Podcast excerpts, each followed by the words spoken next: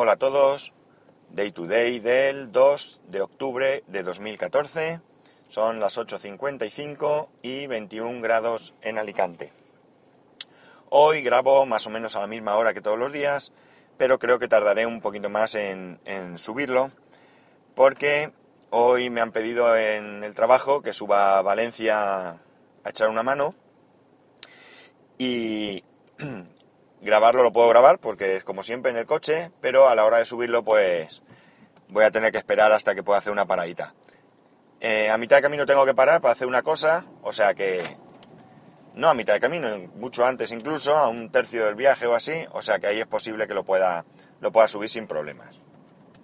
Bueno, eh, hay mucha gente, esto ya algo comenté ayer creo, que se queja de la, la adaptación, o la no adaptación, mejor dicho, de, de las aplicaciones a las pantallas de los, de los nuevos iPhone.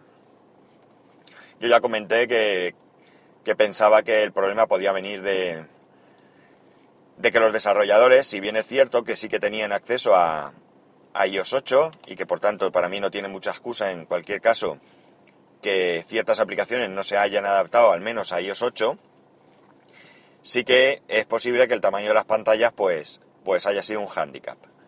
Lo que ocurre es que estoy absolutamente convencido que Apple ha puesto las herramientas necesarias para que esta adaptación sea sumamente sencilla. De hecho, creo que ya existe algo para OS X eh, para que los desarrolladores de manera sencilla puedan tener las diferentes pantallas de los diferentes eh, equipos que, que, llevan OS X. Eh, ha salido una actualización de Tweetbot bastante rápido, y para lo que suele ser, porque hay que recordar que las aplicaciones de para iPad todavía no, se han actualizado y para OS X tampoco. Eh, para OS X realmente no sé cuál es la, actualización que se espera porque no lo utilizo, pero para iPad sí que sí que está bastante bastante anticuado. Eh, ha sacado, eh, ha añadido, mejor dicho, conexión con One Password, lo ha adaptado a iOS 8 y parece ser que a las pantallas de los iPhone 6. Esto no lo puedo saber porque, porque no tengo iPhone 6. Pero bueno, quien lo tenga, que estaba bastante disgustado por el hecho de que, de que no estaba adaptado, e incluso alguien había abandonado la aplicación momentáneamente o quizás definitivamente por este, por este hecho, pues, pues ahora puedan probarlo y nos puedan decir qué tal. Eh, lo que sí que me llama la atención, negativamente, es que evidentemente quien sí que sabía que estas aplicaciones, eh, perdón, que estos tamaños de pantalla iban a salir, eran la gente de Apple. Y resulta que eh, nos hemos despertado con que la, aplicación de la, de la app, no, perdón, sí, la aplicación de la Apple Store, de la Apple Store, se ha actualizado a los tamaños de esta pantalla. Creo que esta es una aplicación que debía de haber salido eh, junto a iOS 8. El mismo día que salió iOS 8, disponible para todo el mundo, debía de haber estado esta actualización entre las, las de las aplicaciones que se, que se fueron actualizando. Pero ya digo, en el mismo momento, no al día siguiente ni demás, puesto que creo que para ellos es sencillo. Pero bueno, ahí la tenemos y, y ya está, que la gente que, pues eso, que tenga un iPhone 6, pues ya nos irá comentando. Eh, creo que no añade ninguna, ninguna nueva funcionalidad, simplemente es adaptación del tamaño de la pantalla y poco más. Y ahora vamos a tratar un tema que me llama la atención y que, y que creo que es, bueno, no sé si es importante o no, pero cualquier día nos puede traer un disgusto. No recuerdo en qué ciudad ahora mismo, eh, creo que ha sido Europol, ha hecho una, una prueba. Esta prueba consiste en que han ofrecido a un número de ciudadanos wifi gratis a cambio de una contraseña. Eh, perdón, wifi gratis, eh, simplemente, o sea, darle la contraseña de una wifi gratis, que lío me he hecho, pública, Em, Para lo cual había que aceptar, pues como en todos casos que uno se registra en algo, unos términos y condiciones. En estas condiciones, pues figuraba un, un punto en el que la persona que recibía eh, ese acceso wifi gratis se comprometía en un futuro dar a su hijo, a su futuro hijo, o a un hijo que tuviera, darlo en, adopción o algo así. Mm, hay seis personas, sé que no es mucho, pero hay seis personas que firmaron sin, sin, sin más. Yo no sé por qué solo seis personas, porque estoy seguro que ninguno nos leemos las condiciones, los términos y condiciones de todos aquellos servicios en los que, en los que nos registramos. Y, y luego, pues nos llevamos sorpresas como que nos inflan a, a, correo o que ceden nuestros datos o lo que sea y que quizás pues tengamos derecho a protestar, pero una vez que el mal ya está hecho. Creo que las condiciones que nos ponen, la mayoría de las empresas en general, probablemente sean justas. pero no lo sabemos, porque no creo que nadie se lea las condiciones eh, que aceptamos. Hace algún tiempo, eh, Emilcar grabó un, un, un, podcast con... Me va a perdonar, pero no recuerdo cómo se llama. Una persona que tenía relación con Google aquí en España y esta persona pues sí que se había leído incluso las condiciones de Apple y estuvo comentando pues algunas, algunos puntos pues que eran, que eran chocantes, ¿no? Sobre todo estaban relacionados con la privacidad, creo recordar. Esto ya hace algún tiempo y no recuerdo muy bien. me imagino que si, que si lo buscáis lo podréis encontrar. Era un, un podcast largo, o sea que será más sencillo localizarlo. Eh, quiero decir que yo soy de los primeros que abogan por, por la protección de, la, nuestra privacidad. Pero también es verdad que dentro de que tengo ese pues ese cuidado, los términos y de, de, los servicios que, de los que me registro los acepto sin pensármelo. Mm, con esto no quiero decir que haya que ser eh, obsesivo con que nos vayan a, hacer firmar algo que, pues no sé, que vendamos nuestra alma al diablo. Pero sí que eh, nos puede llevar eso, alguna sorpresa en la que estemos aceptando que se nos registre en cualquier servicio o cualquier otra cosa o que estemos cediendo nuestros datos para que luego nos inflen a, a publicidad o a llamadas o a correos o yo qué sé, lo que sea que, quieran hacer. Mm, Quizás en muchos casos este farragoso texto esté hecho a propósito para que no lo leamos.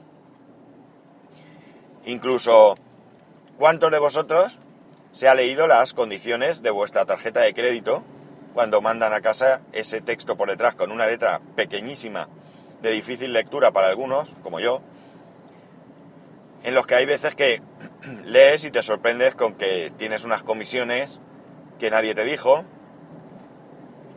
o cualquier otra cosa o que te o te regalan un seguro de vida y luego ese seguro pues lo mejor es no usarlo por supuesto pero que, que las condiciones son pues prácticamente que no te que hacen que no valga para nada o lo que sea. Estoy estamos hablando de una tarjeta de crédito que es algo que nos puede picar bastante. Porque porque ahí nos toca lo económico y lo económico pues nos pica pues si no miramos eso, cuanto menos vamos a mirar cuando nos abrimos una cuenta de correo en un determinado servicio, o en una red social, o en un disco en la nube. Creo que el tema de, los términos y condiciones es, un, es una cuestión que deberíamos de tomarla eh, muy en serio tanto empresas como, clientes. Y para ello la única forma sería, lo primero, simplificar estas condiciones y, hacerlas eh, públicas eh, de manera que sean sencillas de, de entender, que sean, entrecomillado, atractivas de leer y que de esta manera pues no haya ningún tipo de engaño y que sea todo el proceso transparente por parte de la empresa porque nos informa adecuadamente y por nuestra parte porque nos leemos esas condiciones y por tanto no tenemos no que objetar eh, nada a, a que luego pues pase lo que sea. El ejemplo que he contado al principio es un ejemplo de a lo que podría llegar. Evidentemente no creo que tenga ningún recorrido, aunque lo hiciera alguien con mala fe, pero en, otras, en otros casos sí que nos podría llevar a tener algún problema. Es cierto que confiamos de manera casi casi religiosa en grandes empresas como Apple, Google, Dropbox, etcétera, etcétera. Pero hay que tener presente que son empresas y que su objetivo, por tanto, es obtener beneficios y que cada una de estas empresas pues los obtiene, vamos a entender que lícitamente, de la manera que ellos consideran. Y si, por ejemplo, el caso de, qué sé yo, Google o Facebook es obtener ingresos mediante la publicidad, pues ahí es donde debemos de ser cuidadosos. Puede ser que a alguno de los que me estéis escuchando os importe bien poco, que os abráis una cuenta de correo, una segunda cuenta de correo que, no os importe. Muchos tenemos una segunda cuenta, una tercera cuenta de correo que utilizamos para estas cosas. Y os dé igual. Pero es que esto no, nos puede llevar a acostumbrarnos a, aceptar las cosas sin leerlas y luego pues tengamos eh, problemas con servicios eh, que tengamos contratados, como la luz, el agua, el gas, ADSL, televisión, etcétera, etcétera. Sé que mi voz llega a muy poca gente y llega a muchísimas menos, por no decir cero, empresas. Pero eh, aún así, y puesto que, que tengo este medio, que lo utilizo muchas veces para decir tonterías, pues también lo puedo utilizar para ahora abogar un poco por la sensatez eh, hacia, hacia los clientes por parte de las empresas y que traten de eh, ser claras, sobre todo aquellas que no tengan nada que ocultar. Si las empresas que nada tengan que ocultar nos son las primeras que empiezan, pues al final todo el mundo tendrá que hacerlo porque los, los usuarios y los clientes desconfiaremos de aquellas que continúen con esta práctica. Eh, si alguno, por poner un ejemplo, alguna vez se ha leído los términos y condiciones que pone Apple cuando actualizas el, el teléfono, pues que me lo haga saber. Por curiosidad de, de, conocer por qué ha llegado a, a hacer algo así, que no hacemos nadie.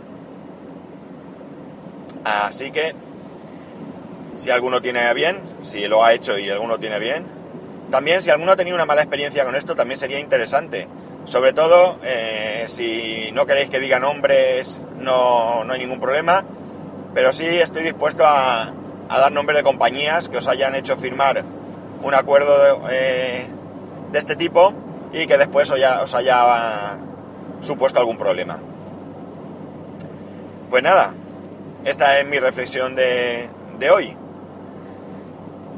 Eh, ya sabéis que para poneros en contacto conmigo, para esto o para cualquier otra cuestión, lo podéis hacer a través de Twitter en arroba spascual y a través del correo electrónico en spascual arroba spascual.es.